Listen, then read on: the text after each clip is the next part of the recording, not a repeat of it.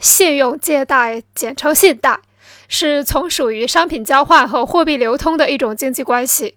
它是在商品货币关系基础上产生和发展起来的，是商品买卖中的延期付款或货币的借贷行为，是以偿还为条件的价值的特殊运动形式。在不同社会中，信用所体现的经济关系不同。资本主义信用是生息资本的运动方式，它体现了资本主义的经济关系。生息资本可采取多种形式，其中主要是商品形式和货币形式。与之相对应，资本主义信用也分成两大类：商业信用和银行信用。